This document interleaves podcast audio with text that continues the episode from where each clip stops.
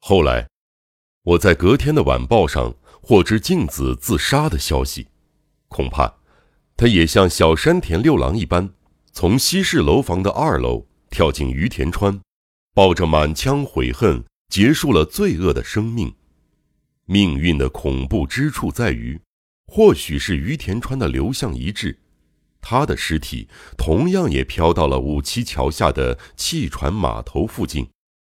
清晨被路人发现，不知内情的记者在报道的最后附上一句评论：“小山田夫人恐怕也遭到同一名凶手的毒手，结束了其短暂的一生。”我看到这则报道，一方面怜惜昔日爱人凄惨的死状。感到深深的哀伤，但也觉得静子等于是用死默认自己的罪状，这样的结果是必然的。在最初的一个多月里，我如此深信不疑。但是，随着我胡思乱想的热度逐渐冷却，恐怖的疑惑又冒了出来。我并没有从静子口中听到任何一句忏悔。虽说有种种证据支持我的推理，但这些证据的解释完全出于我的猜想，绝非二加二等于四那般不可动摇的标准答案。看，我不就是凭着司机及天花板清洗工的证词，把一度构筑出来所谓无懈可击的推理推翻，再通过相同的证据做出全新的。和之前的推理完全相反的解释吗？我怎能保证相同的事不会发生在第二个推理上？事实上，当我在仓库二楼指责镜子时，并不想做到那种地步。原本只打算静静的说完前因后果，再听他如何辩解，但是说到一半，他的态度又使我做出过度的揣测。最终才会变成那样自以为是的推断。最后，即使反复询问多次，他仍旧缄默不语，我才认定他默认了一切罪状。难道那只是我的擅自认定？没错，他是自杀了。但，真的是自杀吗？他杀？倘若是他杀，那么下手的人又是谁？太可怕了，但就算是自杀，那又怎样？真能证明他有罪吗？也有可能是其他原因，例如知道被我这个他全心全意信任的人怀疑，当他发现自己已完全无法辩解，加上女人天生的小心眼儿，一时激动决定自我了结短暂的一生，这么解释不也有可能？若真是如此，杀他的人，纵然没有亲自下手，很明显的不就是我吗？刚刚虽说不是他杀，但很明显的，这不就是他杀吗？若我说只是有可能杀死一名女性，或许还能忍受，但是我不幸的妄想癖又开始朝更可怕的方向思考。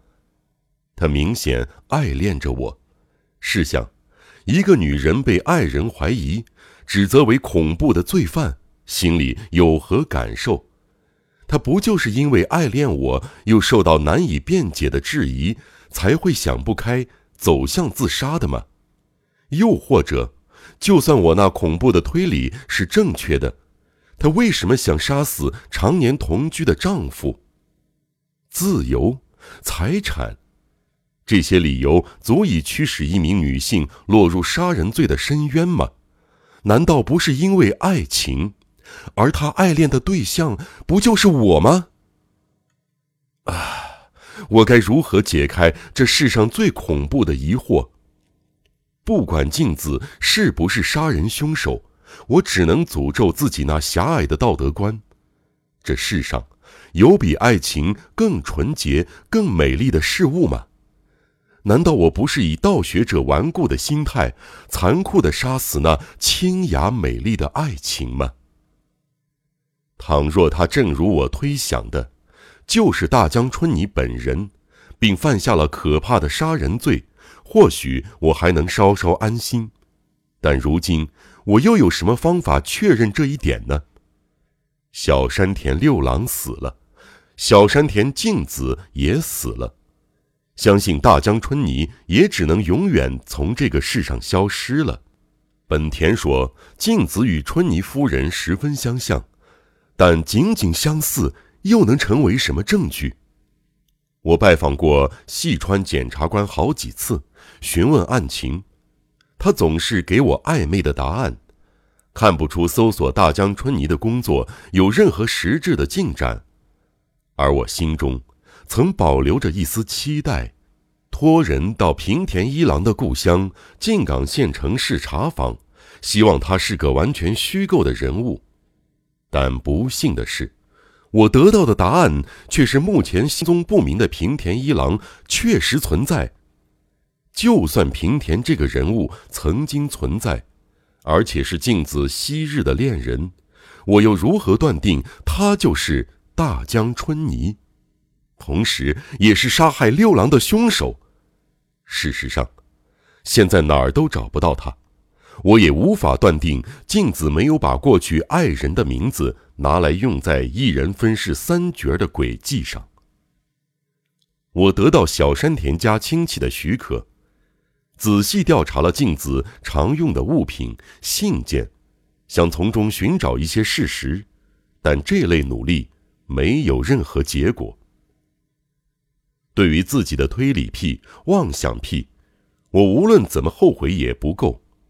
如果办得到，就算毫无意义，我也愿意为了寻找平田一郎化名的大江春泥，花上一辈子的时间，走遍全国。不。要我到世界的尽头也愿意，但就算找到春泥，不论他是不是凶手，恐怕也只能是徒增我的痛苦罢了。在镜子惨死半年之后，平田一郎依然不见踪影，而我那无可挽回的可怕疑惑，只随着日升月落，与日俱增。鹰兽发表于一九二八年，到此完结。江户川乱步推理小说集将持续更新。我是播讲人赵鑫，感谢您的收听。